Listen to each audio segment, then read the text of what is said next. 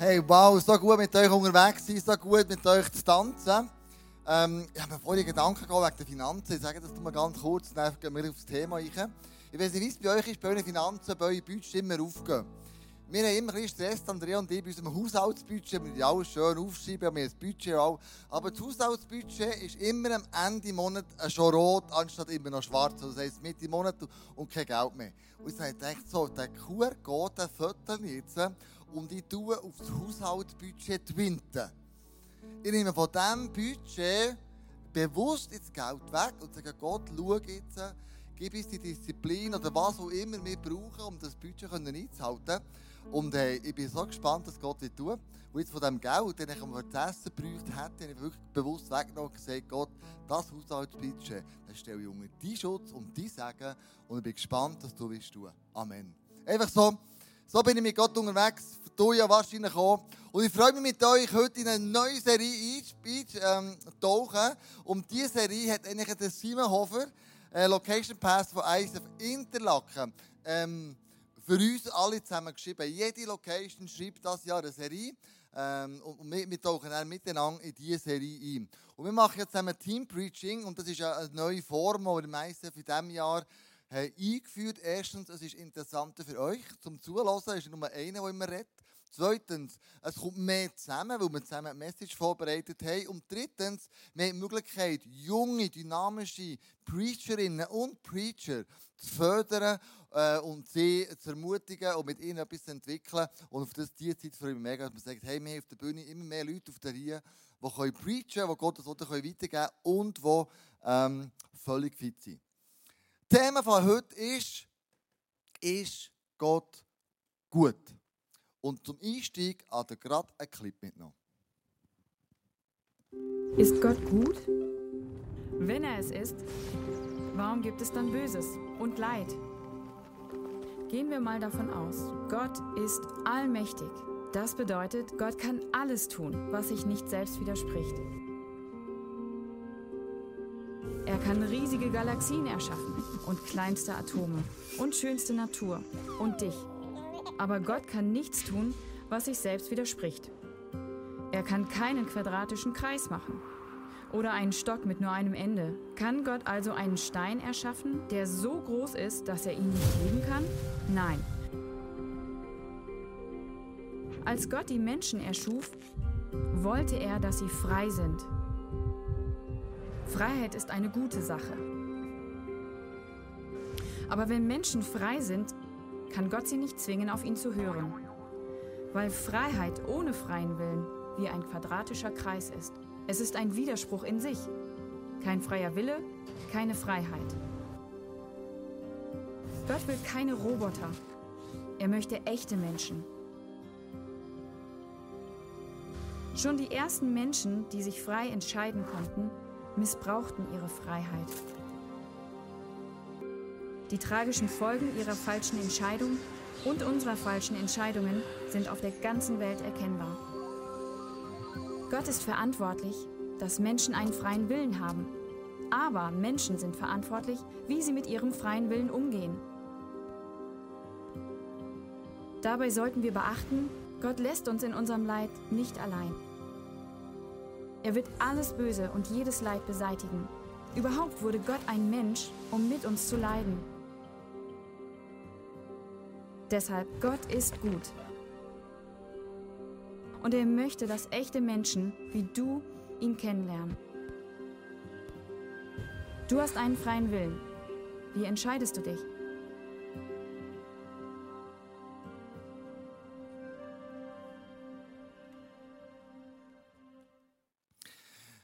Genau, du hast einen freien Willen, daher zu kommen, mir zuzuhören.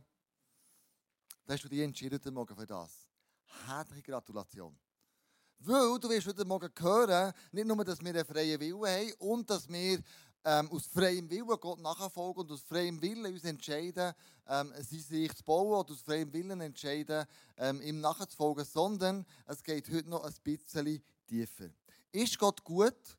Ist ja die grosse Frage, ja, kann ich das auch sagen, wenn es mir schlecht geht. Wenn ich in Kurzarbeit bin, wenn ich, meine, wenn ich ein Kind verloren habe, wenn ich in einer gescheiterten Ehe drin bin, wenn ich ähm, den Job verloren habe, wenn jemand Liebes gestorben ist, wenn ich zu wenig Finanzen habe, ist denn Gott in meinen Gedanken immer noch gut oder hat er mich vergessen?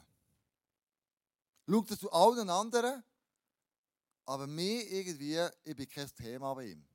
Und trotzdem lesen wir Jeremia 29,11, denn ich weiß, sagt Gott, welche Pläne ich für dich gefasst habe. Mach es persönlich, spricht der Herr. Mein Plan ist, dir Heil zu geben und kein Leid. Ich gebe dir Zukunft und Hoffnung. Das ist Gottes Absicht. Er will dir nichts Schlechtes, er gibt dir eine Zukunft, er gibt dir Hoffnung. Und wenn wir Bibel anschauen, hat es über 40 Autoren und die haben die Bibel geschrieben in mühsamen Umständen, in Kriegen, Sklaverei, Umständen, was auch immer. Aber wenn du das durchliest, die 40 Autoren kommen zu einem Schluss, Gott ist gut. Er ist gut in Person, er ist Liebe in Person. Und wir glauben, wir machen einen grossen Denkfehler in unserem Handeln als Menschen, in unserem freien Willen. Wenn es mir gut geht, äh klar, dann ist Gott auch gut. Logisch, er schaut für mich, er segnet mich, alles ist wunderbar. Aber was ist denn, wenn es mir eben schlecht geht? Wie sehe ich denn den Gott? Als wer sehe ich ihn?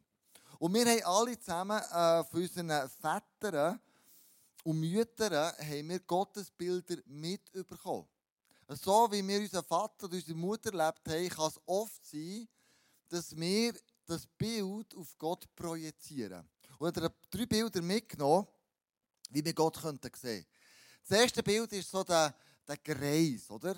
Irgendwo im Himmel hockt der, hat zwar die Erdkugel irgendwo in seiner Hand, aber irgendwie äh, ist auch schon fast, ja, ein bisschen senil. Irgendwie, äh, so stellen wir vielleicht Gott vor. Oder das zweite Bild, wie der Michelangelo hat das da, ist von Bruce Almighty. Der Gott, der einfach äh, über allem steht, in weiß gekleidet ist, wunderbar und einzigartig. Und so stellen wir uns Gott vor. Alles ist perfekt, alles ist fein, alles ist top. Aber diese Bilder greifen leider Gottes alle zu kurz, weil die beschreiben nie und nimmer den Charakter von Gott. Zudem habe ich euch jetzt gerade in Sünde verführt. Es steht in der Bibel, macht ihr kein Bild von Gott. Und ich gebe euch Gottes Bilder. Hä? Kleus, wo geht's eigentlich noch? Was machst du da mit deiner Kille? Ist aber ein anderes Thema. Das können wir ein anderes Mal behandeln und zusammen beantworten. Es ist nicht so schlimm, wie es jetzt getönt hat. Aber ich möchte dich darstellen mit zwei Stühlen. Simon, du kannst herauslesen, zwischen dem Stuhl aufzuhocken oder auf dem Stuhl aufzuhocken. Welchen Stuhl wählst du? Nur den. Der gross. Warum wählst du den? Der sieht solider aus. Okay. Und das Gefühl, der trägt mich besser. Bleib mal noch ein bisschen hocken. Wenn wir in der Not innen sind, dann gehen wir immer auf das zurück, was uns vertraut ist. Wir vertrauen dann Gott, wenn wir etwas sehen, was schon immer funktioniert hat. Also ich hocke auf den, auf den Stuhl. Aber es ist noch lange nicht die Frage, dass das der richtige Stuhl ist.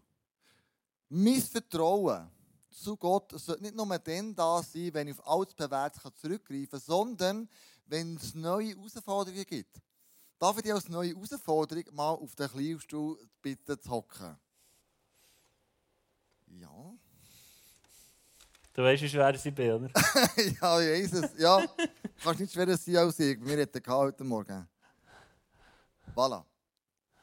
Wenn wir herausgefordert sind, unser Gottesbild zu ändern, weil wir herausgefordert sind in einer Situation, wie ich vorhin beschrieben habe, dann müssen wir so weit kommen, uns auf etwas einladen, wo im Moment vielleicht noch nicht so solid aussieht, aber schlussendlich solid anfühlt. Es hat sehr viel zu tun, unser Gottesbild mit dem Vertrauen, das wir haben. Am liebsten hocken alle auf den Stuhl, wir wissen, der hat. Wenn Gott aber herausfordert und sagt, du, es ist eine neue Situation, gehst mit mir den Schritt, wagst es, auf den kleinen Stuhl zu hocken, dann wird unser Vertrauen herausgefordert. Merci, Simon. Wie sehe ich den Gott? Wer ist er für mich? Ich möchte eine kurze Zusammenfassung aus der Bibel zeigen, wo ähm, ich mir ganz kurz aufgeschrieben habe, wer Gott für mich ist. und wie er für mich ein Abbild ist. Ein guter Vater. Er ist erstens ein Beziehungswesen. Gott, Vater, Jesus Christus der Heilige Geist. Drei in eins. Gott ist immer lebensbejahend und sagt Ja zu seiner Schöpfung.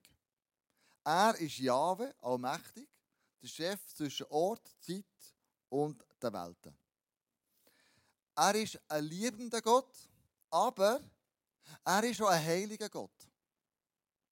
Also Gott ist einfach nicht so der Kumpel, weißt du, so, und sagt, hey, sind wir geile Sieg oder super, wir sind zusammen unterwegs, peace, hey, wir sind forever. Sondern hey, ich habe noch Respekt ihm gegenüber.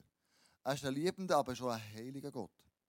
Er ist ähm, von uns Menschen nur bruchstückhaft erfassbar. Wir haben nie das ganze Bild von Gott. Das würde heißen, wenn ich es hätte, ich würde mich über ihn stellen. Also mein Gottesbild ist immer bruchstückhaft. Es zeigt nie die ganze reiche Facette von ihm. Er hat sich durch die Sohn Jesus offenbart.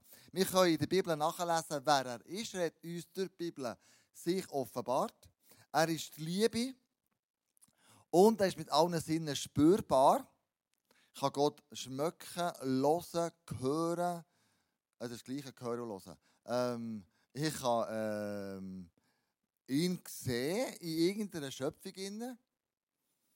Ähm, ich kann mit ihm reden. Ich kann auf ihn hören.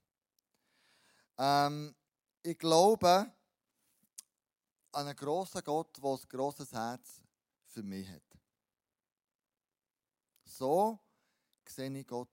So ist mir das auch begegnet worden. Oder ist mir das begegnet in meinem persönlichen Leben.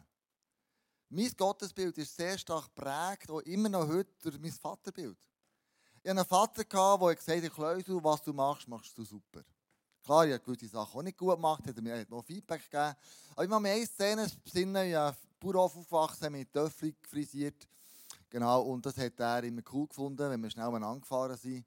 Irgendwie war stolz auf uns Gielen, dass wir das gemacht haben. Obwohl es ein Verbot war, gell? Da war immer die Spannung, ja, ist bei mir heute genau gleich immer noch. Ähm, und dann bin ich verwünscht worden mit 70. Ich bin in die Polizeikontrolle gelauert. Und ähm, ich bin eben schön brav abgestiegen, bin nicht davon gefahren, wie ich es manchmal auch schon gemacht habe, gell? so junge Teenagerjahre. Und äh, ich musste den TÜV umbauen und dann eine Woche später auf dem Polizeipost wieder zeigen und dann prüfen. Und dann bin ich heimgekommen und dachte, Mann, was sagt jetzt mein Vater? Und als er es erzählt hat, hat er gesagt, hey, schau, komm, ich helfe dir den TÜV umbauen. Es war jetzt nicht so cool, gewesen, aber komm, ich helfe dir umbauen, damit du den wieder kannst bei der Polizei zeigen, dass alles in Ordnung ist und du gehst dann prüfen. Er hat nicht gesagt, wenn nicht wüst gesagt, er hat mich nicht abgemacht.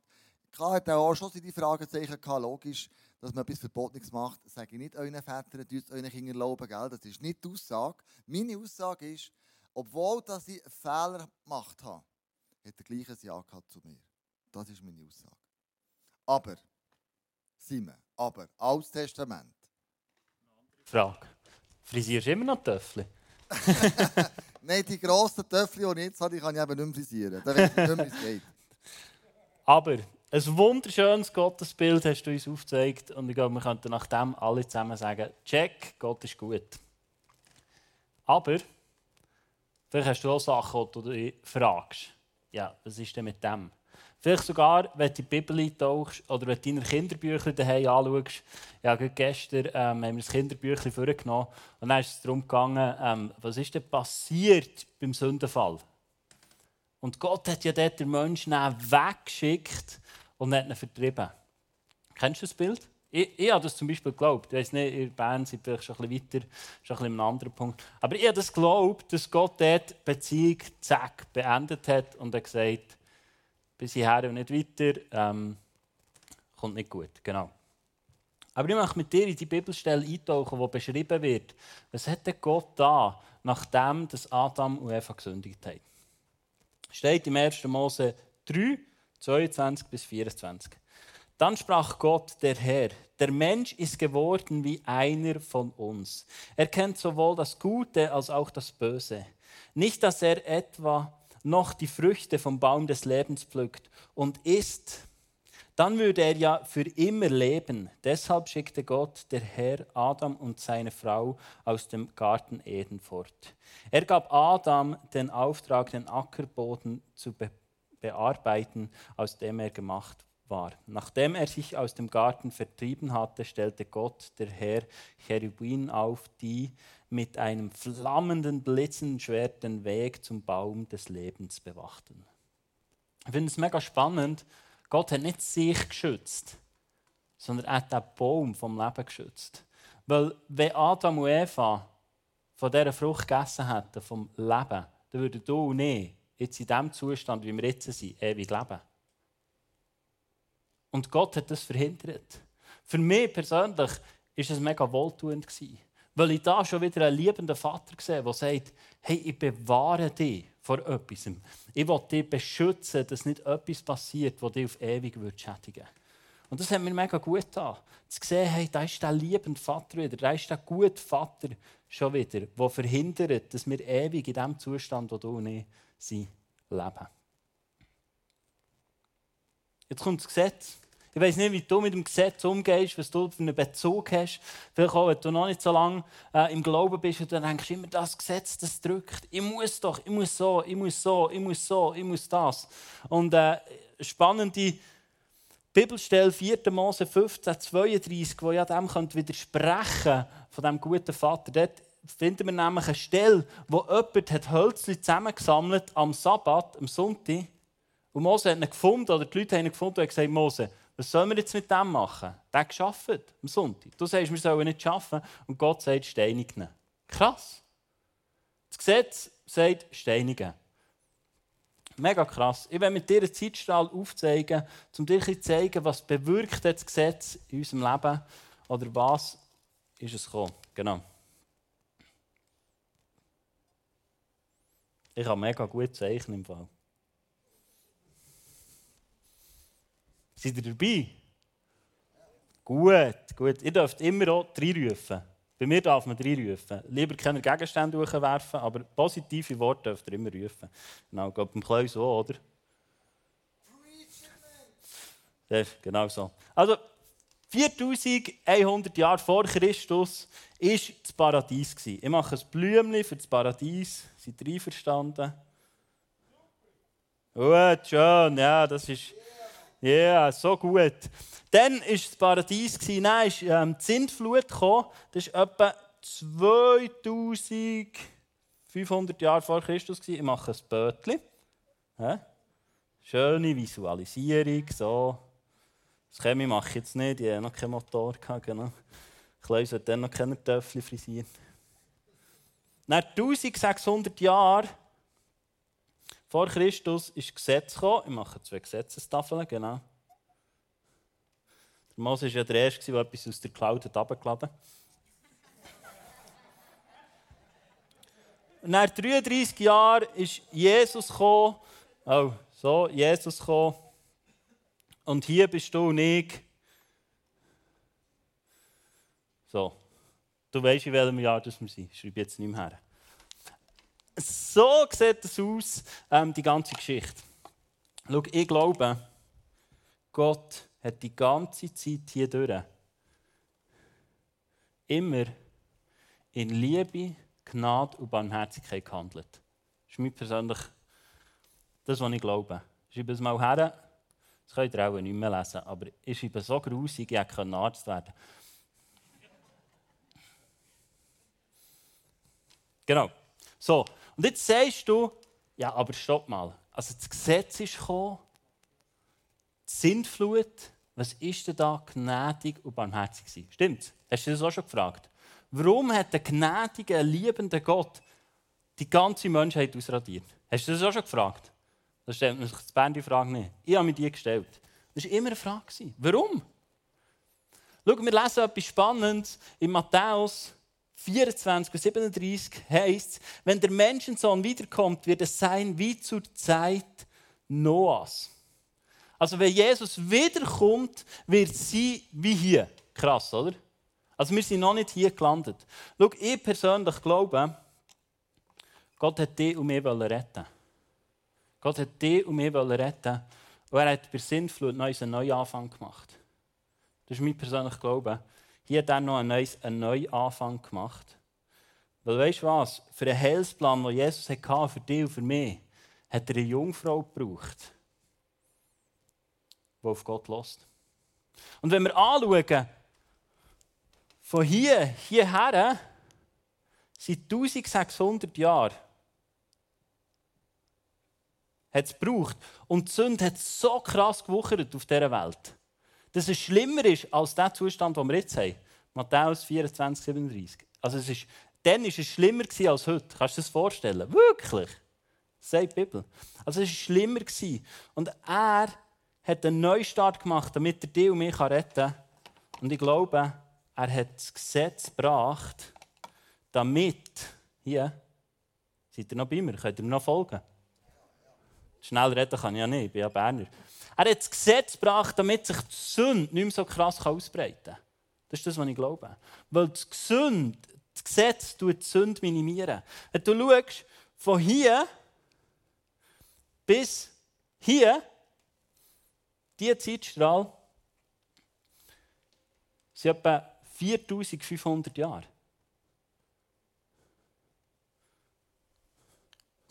Also ohne Gesetz ist in 1600 Jahren mehr passiert als mit dem Gesetz in 4500 Jahren.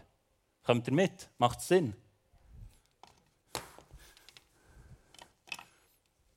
Und ich finde das so krass, wenn wir einen neuen Blick bekommen, einen höheren Blick für das, was Gott da hat mit dem Gesetz. Schau, ich persönlich glaube, das Gesetz war ein Liebesakt von Gott an dich und an mich.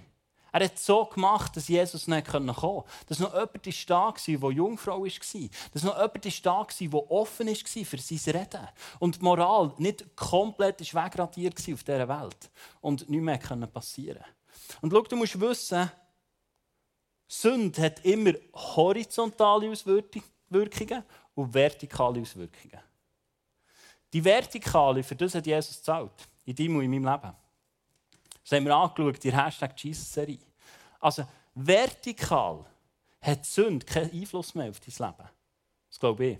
Glaube ich. Also, es kann schon Auswirkungen haben, aber nicht zu dieser Beziehung. Jesus hat den Weg geebnet und hat gesagt, alles, was vertikal hat die Kinder zum Vater zu kommen, hat Jesus dafür gezahlt. Du musst nicht mehr das Gesetz einhalten, dass du in die Gemeinschaft kommen kannst. All das, was wir im, haben angeschaut in der Hashtag Jesus-Serie.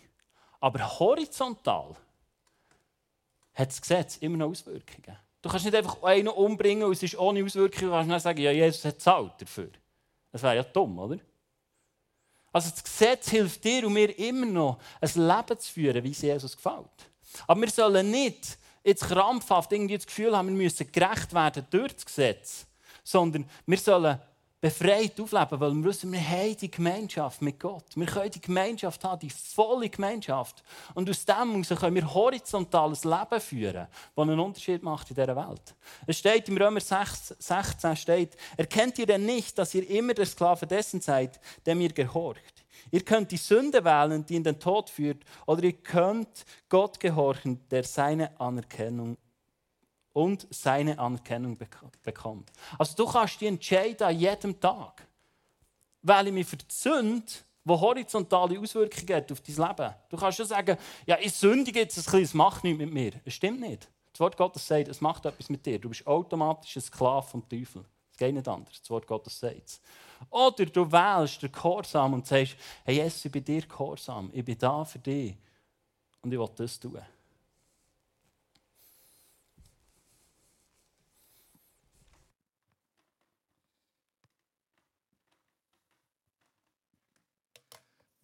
Was mich begeistert an dieser ganzen Grafik ist, von hier, vom Anfang bis dahin, haben nur ganz wenige Leute den Heiligen Geist gehabt.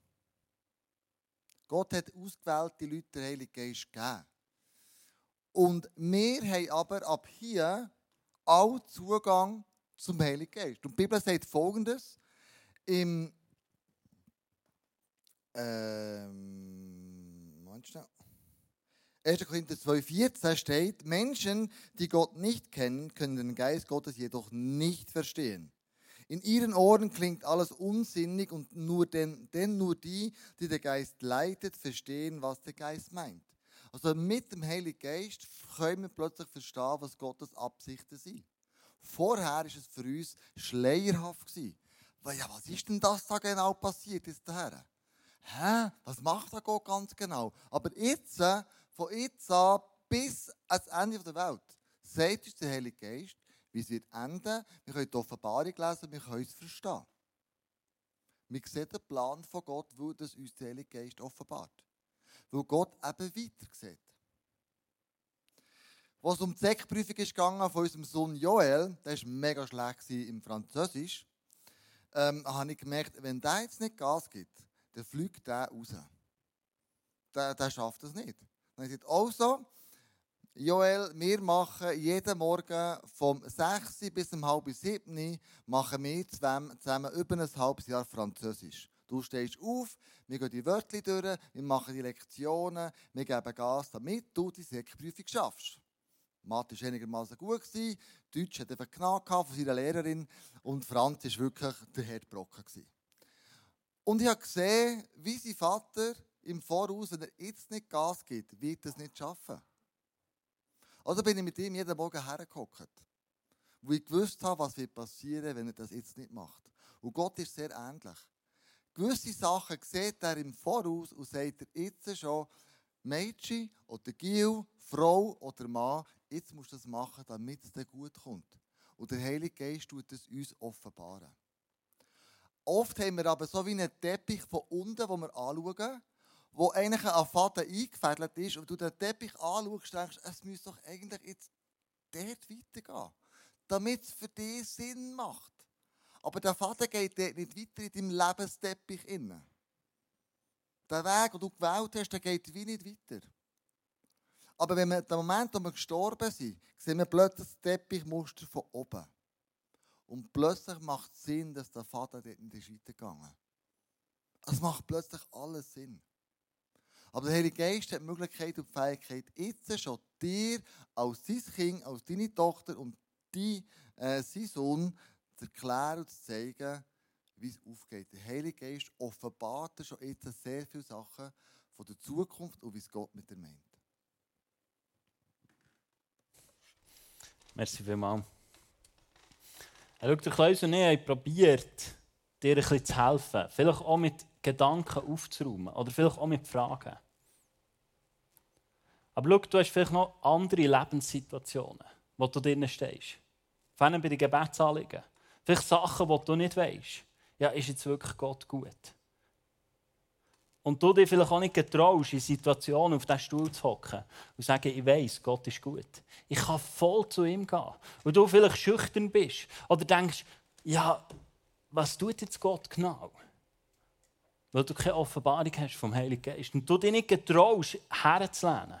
Ich habe das persönlich in meinem Leben gemerkt, wo Herausforderungen gekommen. Habe ich gemerkt, wo die Frage ist aufgekommen, ist Gott gut? Vielleicht hockst du heute Morgen hier innen und du sagst, ja, für mich ist es klar, dass Gott gut ist. Und du kannst ein grosses Ja dahinter setzen. Meine Frage an dich ist, sagt es so dein Herz? Ist Gott gut? Weil die Bibel redet immer wieder davon, dass das Herz essentiell ist, wenn es um unseren Glauben geht. Es ist essentiell. Nicht nur hier auf unserem irdischen Dasein pumpt das Herz so viel Leben in die und meinen Körper hinein. Es ist schon entscheidend in deinem geistlichen Leben. Du findest es immer wieder. Jesus selber hat gesagt, hey, der Samen wird ausgesät, die Herzen hinein. Und der Teufel will es rauben. Der Teufel will rauben, was in dein Herz heute Morgen hineingesagt wurde. Und schau, wir finden eine geniale Story im Joshua 14, 7 und 8. Da geht es um die zwölf Kundschafter, die müssen schauen mussten. Hey, wie sieht es aus in diesem verheißenen Land? Jesus hat sie gewaltig, Gott hat sie gewaltig rausgeführt. Mit, mit allem möglichen Wunder und Spektakel und hat sie durchgeführt. Auf eine krasse Art. Aber von diesen zwölf sind zwei zurückgekommen. Weil sie haben gesagt, das ist möglich. Und alle anderen haben gesagt, das ist nicht möglich. Ich glaube, der Unterschied war, zwei haben es im Herz geglaubt und zehn nur im Kopf. Und der Kaleb war einer davon und von ihm lesen wir genau in dieser Bibelstelle. Ich war 40 Jahre alt, als mich Mose, der Knecht des Herrn, von Kadesh Barnea aussandte, das Land auszukundschaften. Und ich brachte ihm Bericht, so wie es mir ums Herz war. Aber meine Brüder, die mit mir heraufgezogen waren, machten dem Volk das Herz verzagt. Ich aber folgte dem Herrn, meinem Gott, ganz nach. Hast du ein Ja in deinem Herz? Gott ist gut. Schau, der Kaleb hat mit geistlichen Augen das Amt angeschaut, glaube ich. Er hat, die gleichen Bilder gesehen wie die anderen. Aber er hat nicht auf sein Denken gelassen, sondern er hat auf sein Herz gelassen. Auf was hörst du, wenn die Herausforderung oder die Schwierigkeit kommt in deinem Leben? Im Hesekiel 36, 26, das ist ja euer, Jahresvers, heißt: Ich will ein, euch ein neues Herz und einen neuen Geist geben. Ja, ich nehme das versteinerte Herz aus eurer Brust und gebe euch ein lebendiges Herz. Hey, in diesem Vers heisst dass Gott machen will. Gott will dein steinerne Herz ausräumen und will dir ein lebendiges Herz geben, das er reinschreiben kann, das wieder Leben pumpen kann, das in schwierigen Situationen wieder Leben zum Vorschein kommt. Und schau, wenn Gott etwas macht, ist es der Heilige Geist, der in deinem Leben wirkt. Und schau, es ist nicht, du musst jetzt nicht krampfhaft und sagen, sondern das Schöne mit dem Leben, mit Jesus unterwegs sein, ist, wir können unserem Heiligen Geist hergeben. Wie der Kaleb hat gesagt, ich bin Gott ganz nachgefolgt hey, gib dir heute Morgen ganz her. Vielleicht auch ganz konkret mit den Fragen, die du bist gekommen. Damit dir der Heilige Geist lehrt. Jesus selber hat gesagt, er wird euch an alles erinnern, was ich gelehrt habe, was Jesus gelehrt hat. Und der Heilige Geist wird dich auf die Bibelverse herführen, die dir Antworten geben in deinen Situationen. Oder er wird heute Morgen ganz konkret in diese Situation hineinsprechen. Lass uns gemeinsam aufstehen, weil ich für das beten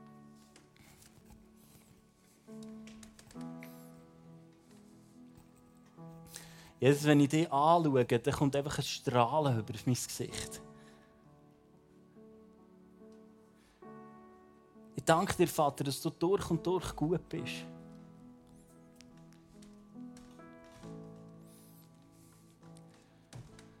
Und jetzt ich danke dir, dass, dass du nicht überfordert bist mit unseren Fragen. Und Heilige Geist, du siehst, wo jeder Einzelne steht hier innen. Wo vielleicht andere Fragen sind, als auf die, die Kleus und ich eingegangen Aber hey, Geist, du bist der, der uns lehrt. Und wir können uns voll dir hergeben. Weil Geist, wir strecken dir unser Herz her. Damit du kannst wirken heute Morgen an unseren Herzen. Damit wir in unserer nächsten Herausforderung einfach voll und ganz dürfen vertrauen und uns voll und ganz an dir dürfen lehnen. Und dürfen wissen, du bist gut. Danke dir, Heilige Geist dass du wirkst, was wir es einfach dürfen zulassen mit offenen Herzen. Amen. Schau, wir diesen Song singen, «Do it again». Und brauche diesen Song, um den Heiligen Geist zu fragen, hey, was ist dran? Habe ich Sachen, die ich nicht aus tiefstem Herzen ein Ja dazu habe? Aber brauche diesen Song auch zum Proklamieren. Es ist auch ein Song, der proklamiert. Auch wenn du vielleicht noch nicht das Ganze siehst. Dass du proklamierst und sagst, Jesus, ich glaube daran, dass du gut bist. Auch wenn ich es noch nicht sehe. Und sing es Jesus zu. Mit deinem ganzen Herz.